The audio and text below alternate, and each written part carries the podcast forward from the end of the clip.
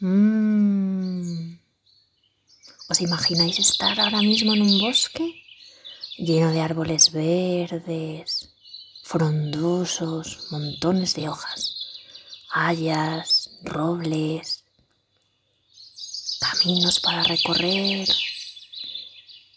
y de repente algún trocito abierto, un claro, y que aparezca una cascada llena de agua que va formando poco a poco pozas donde bañarse.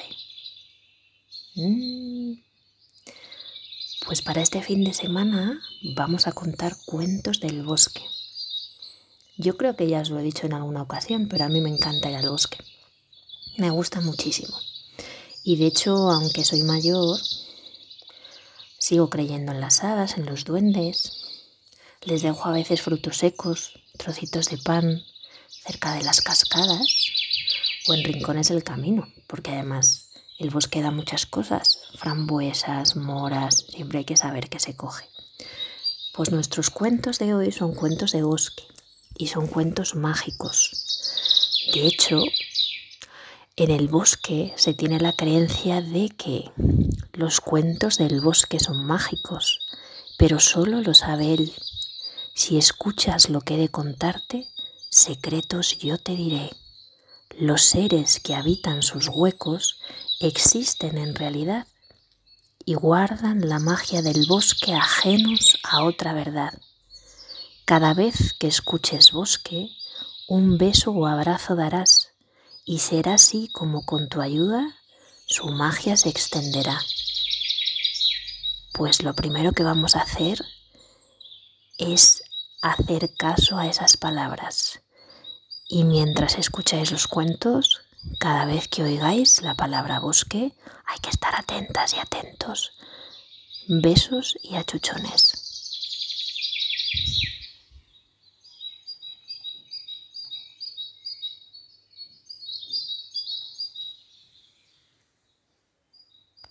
Nuestro primer cuento se titula La reina de las abejas. Hace muchos años habitó cerca de un bosque un rey que tenía dos hijos, dos hijos que llevaban una vida turbulenta y desordenada, de manera que para aprender algo les envió en busca de aventuras, debían adentrarse en el bosque. Y así lo hicieron. El más joven, que se llamaba Bobalicón, se puso en camino junto con sus hermanos, Casi siempre iba el último en aquella expedición, pero al final los encontró. Ellos se burlaron de él, diciendo que cómo quería, siendo tan tonto, abrirse paso en el mundo, ya que ellos tampoco lo habían logrado siendo mucho más listos. Recorriendo los caminos y los senderos, se iban moviendo lentamente entre los árboles, hasta que llegaron a un inmenso hormiguero. Los dos mayores querían escarbarlo y ver cómo se arrastraban llenas de miedo las pequeñas hormigas hacia distintos lugares del bosque. Pero Bobalicón les dijo, Dejad a los animales en paz, no me gusta que les molestéis.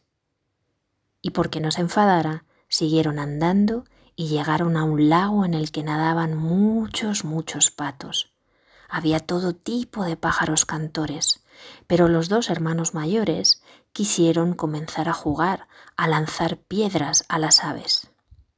Inmediatamente Bobalicón no lo permitió y dijo, Dejad a los animales del bosque en paz, no me gusta que les hagáis daño.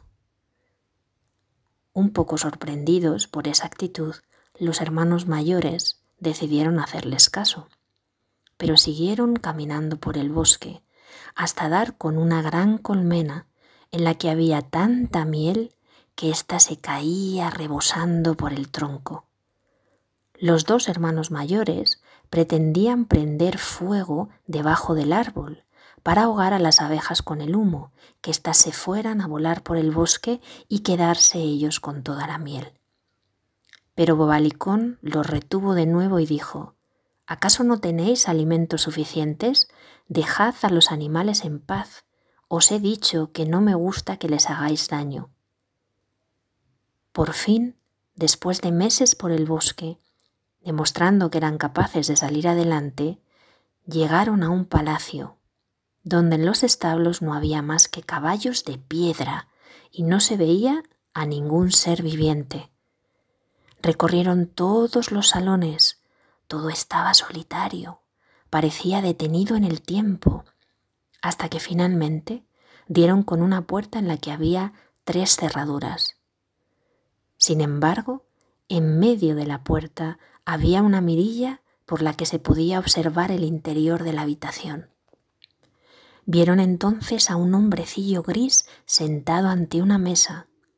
Lo llamaron una y otra vez, pero no oía, parecía sordo, hasta que finalmente a la tercera se levantó, abrió las cerraduras y salió. No pronunció palabra alguna, sino que los llevó a una mesa repleta de manjares. Cuando terminaron de comer y beber, llevó a cada uno a un dormitorio. Eran fabulosos.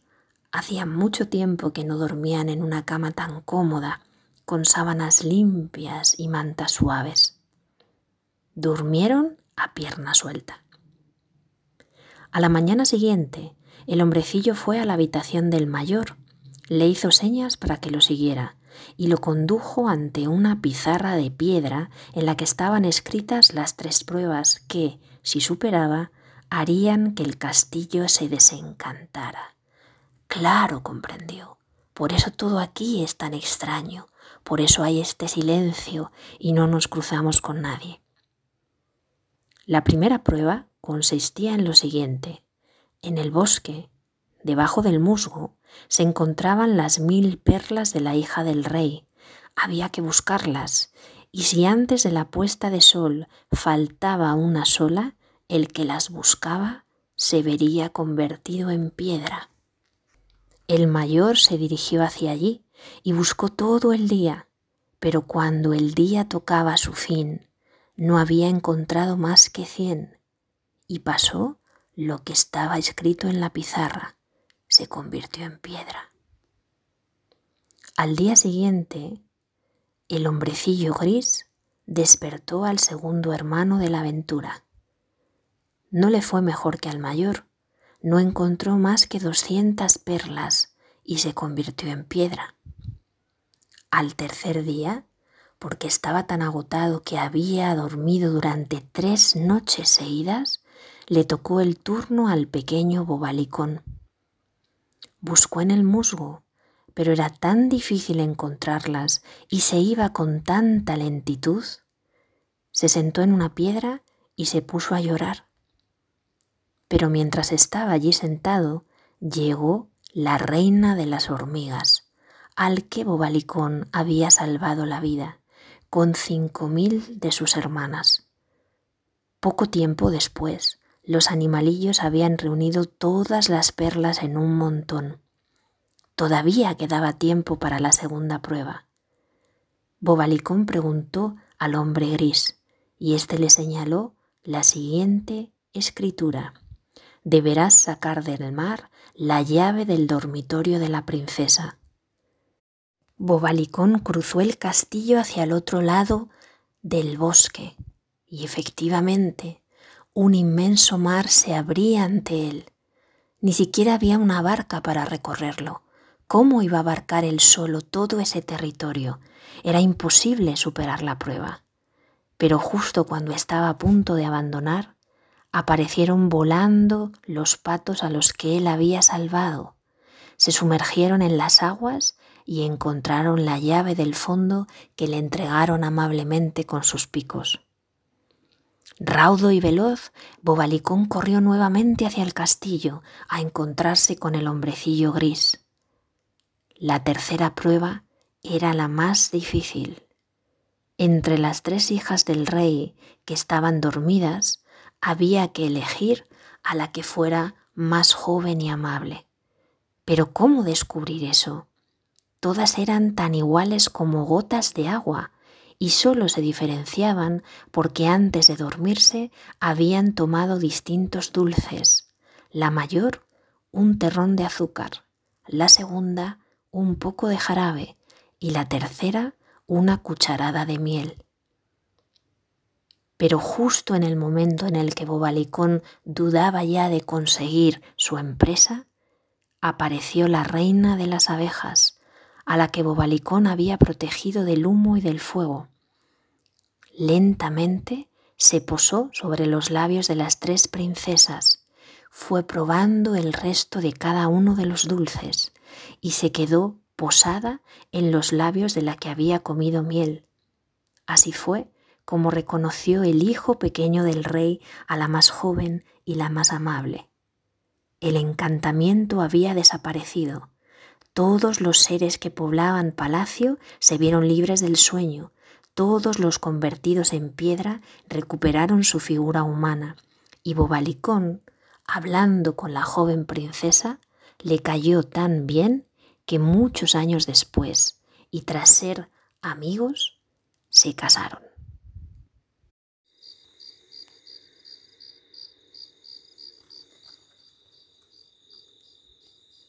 Nuestro siguiente cuento se titula La luz azul.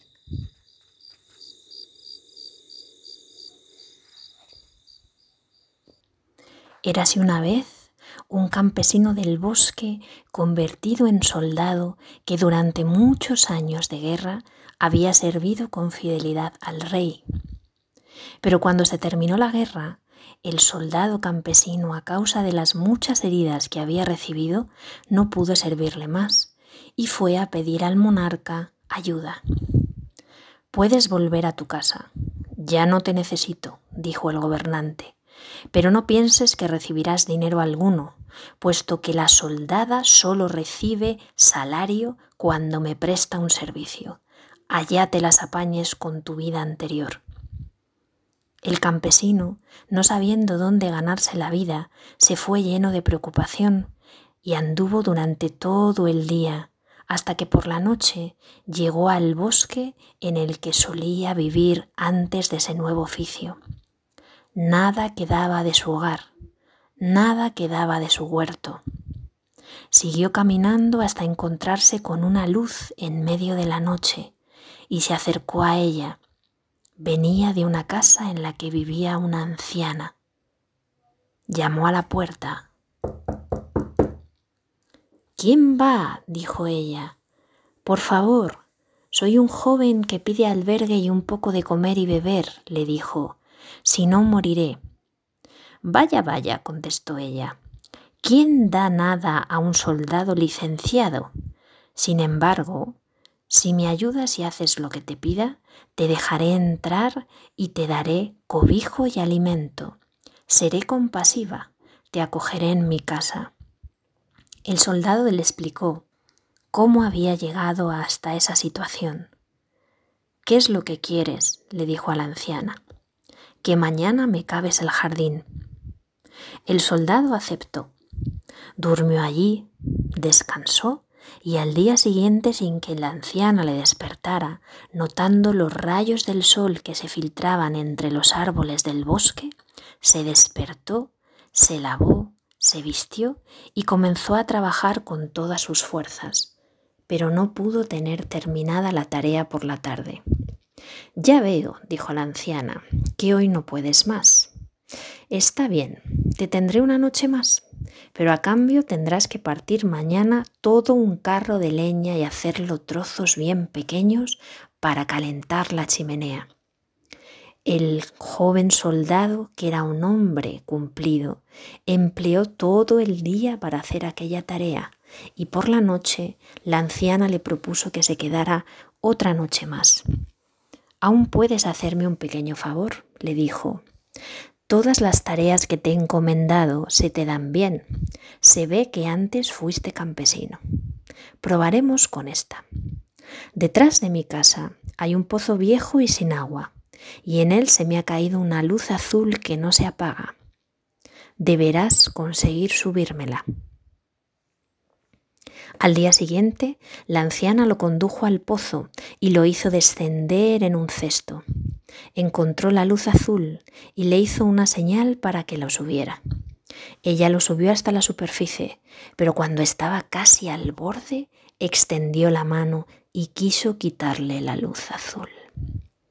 El joven inmediatamente se dio cuenta de sus malas intenciones. No, no te daré la luz hasta que esté a salvo y haya puesto los dos pies en el suelo. Y entonces la anciana se encolerizó y lo dejó caer otra vez al pozo. El joven cayó de golpe, pero no hubo serias consecuencias, ni una herida ni un rasguño. Sobre el suelo húmedo la luz seguía luciendo, pero ¿de qué le servía a él aquel extraño objeto? Sabía que no podría escapar de aquel pozo. Durante un buen rato estuvo sentado y triste. Por casualidad metió la mano en el bolsillo y encontró su pipa, que todavía estaba medio llena. Bien, este será mi último placer, pensó. La sacó y la encendió en la luz azul, comenzando a fumar pero cuando el humo había llenado la cueva, apareció de pronto un pequeño hombrecillo ante él y le dijo, ¿Qué mandas, señor? ¿Yo? ¿Qué tengo que mandar yo? contestó el soldado totalmente asombrado. Yo debo hacer todo lo que tú me pidas. Eres quien me ha llamado, contestó el hombrecillo. Bueno, dijo el joven que había escuchado esas cosas extrañas en los cuentos. Pues entonces ayúdame a salir del pozo. El hombrecillo lo cogió de la mano y lo llevó por un pasadizo subterráneo, pero no olvidó llevarse la luz azul. Por el camino le enseñó todos los tesoros que la anciana había ido reuniendo y escondiendo allí abajo. El soldado fue cogiendo algunas piezas de oro y algunas joyas para poder llevarse. Y cuando estaba allá arriba, le dijo al hombrecillo, Ahora ve y ata a la anciana. Deberás llevarla ante un tribunal. No había pasado mucho tiempo cuando apareció ella montada en un gato salvaje dando tremendos alaridos y corriendo a la velocidad del viento. Tampoco había pasado mucho tiempo cuando el hombrecillo regresó. Todo está hecho, dijo. La anciana ha sido llevada ante el tribunal. ¿Qué me ordenas ahora? De momento nada, dijo el soldado. Puedes irte a casa, solo quiero que estés siempre preparado para cuando yo te llame. No es necesario. Cada vez que enciendas la pipa con la luz azul, estaré ante ti. Dicho esto, el hombrecillo desapareció de sus ojos, y el joven regresó a la ciudad de la que había salido. Fue a la mejor posada, ordenó que le cosieran bellos trajes y mandó al posadero que acondicionara una de sus habitaciones lo mejor posible. Cuando ya estaba a punto, el soldado llamó al hombrecillo y le dijo, He servido al rey fielmente, pero sin embargo él me ha despedido y me ha dejado sin ningún real en el bolsillo, totalmente abandonado. ¿Qué tengo que hacer? Preguntó el hombrecillo. Bien, en cuanto caiga la noche, cuando el hijo del rey esté en la cama, tráemelo dormido hasta aquí. Él tendrá que servirme. Sé que tiene varias hermanas, pero estoy cansado de que siempre llamen a las mujeres para hacer esas tareas. Para el gobernante será mayor deshonor. El hombrecillo dijo, Para mí es fácil cumplir con lo que me pides pero para ti es peligroso. Si esto llega a saberse, puede costarte caro. Habían dado las doce en el reloj cuando la puerta se abrió y el hombrecillo entró con el príncipe. Bien, eres tú. Rápido, a la tarea. Quiero que te pongas ese delantal, que cojas la escoba, comiences a barrer la habitación y limpies mis zapatos. El príncipe no entendía nada, pero así lo hizo cuando terminó, él dijo, ponme las zapatillas, y según lo hacía, se las tiró a la cara para que tuviera que levantarlas del suelo, volver a limpiarlas y calzárselas. El príncipe hacía todo lo que aquel joven le mandaba sin la menor oposición, callado y con los ojos medio cerrados. Cuando el gallo cantó al alba, el hombrecillo le devolvió al palacio del rey y le colocó nuevamente en la cama. A la mañana siguiente, cuando el príncipe se levantó, fue a ver a su padre y le contó que había tenido un extraño sueño. Me llevaron por las calles a la velocidad del rayo, al cuarto de un joven al que tuve que servir y asistirle en los trabajos más miserables. Limpiarle la habitación, limpiarle las botas. Solo fue un sueño, pero estoy tan cansado como si lo hubiera hecho en realidad. Puede haber sido realidad, dijo el rey. En estas tierras cercanas a bosques puede pasar cualquier cosa. Voy a darte un consejo. Esta noche llénate los bolsillos de guisantes y haz un pequeño agujero en el bolsillo. Si vuelven a llevarte, se caerán todos dejando una pista por la calle. Mientras el rey hablaba así, el hombrecillo estaba escondido presente y lo escuchó todo. Por la noche, cuando llegó al príncipe dormido por la calle, los guisantes se fueron cayendo, pero no pudieron dejar el menor rastro, porque el hombrecillo había esparcido guisantes antes por todas las calles. Así que el príncipe tuvo nuevamente que hacer toda la tarea, y nuevamente a la mañana siguiente estaba agotado. Pero aunque el rey mandó a toda su gente para seguir el rastro, fue inútil todos recogían guisantes por todas las calles del reino. Parece como si hubieran llovido guisantes, comentaban las personas del lugar. Hmm. Habrá que pensar en otra cosa, dijo el rey a su hijo. Quédate con los zapatos puestos cuando te vayas a la cama y antes de que vuelvas esconde uno allí, que me encargaré de encontrarlo. El hombrecillo escuchó otra vez la respuesta escondido en palacio y cuando el joven pidió por la noche que volviera a llevar al príncipe ante sus aposentos, se lo desaconsejó, diciéndole que contra esa argucia no había ningún remedio, y si encontraban el zapato lo pagarían caro. Haz lo que te digo, dijo el soldado. El príncipe volvió a trabajar una tercera noche como sirviente, pero escondió un zapato detrás de la cama antes de que fuera devuelto a casa.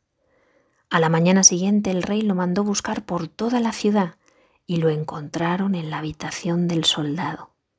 Y el soldado, que a petición del hombrecillo se había encaminado hacia las puertas de la ciudad, fue apresado y conducido a prisión.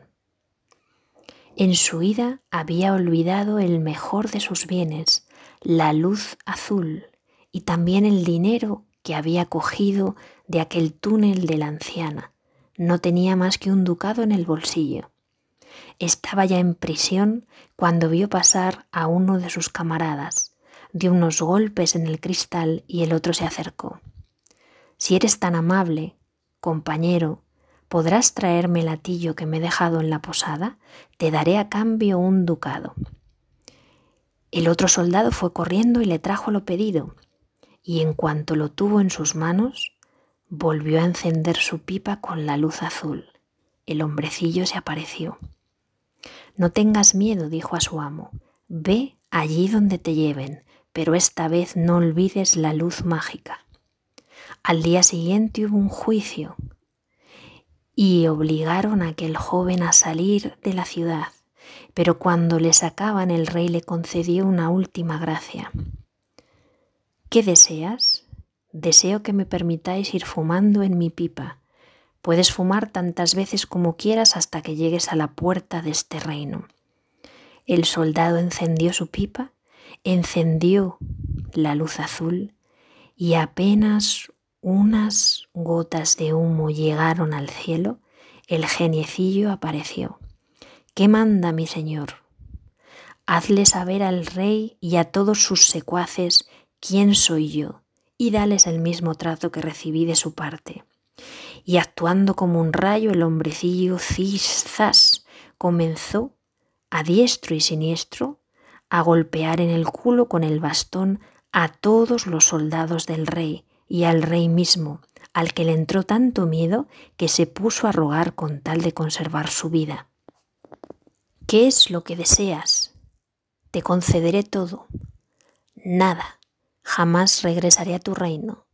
Solo quiero que entiendas que la magia no comprende de poder, porque es la más poderosa, y que vivas en tus propias carnes la manera con la que tratas a los demás, y de aquella forma, con la luz en un bolsillo y las monedas de oro en el otro, fue montado en un caballo de la guardia del rey y se dirigió a otro lugar, quizás hacia otro bosque. Nunca sabremos a dónde llegó.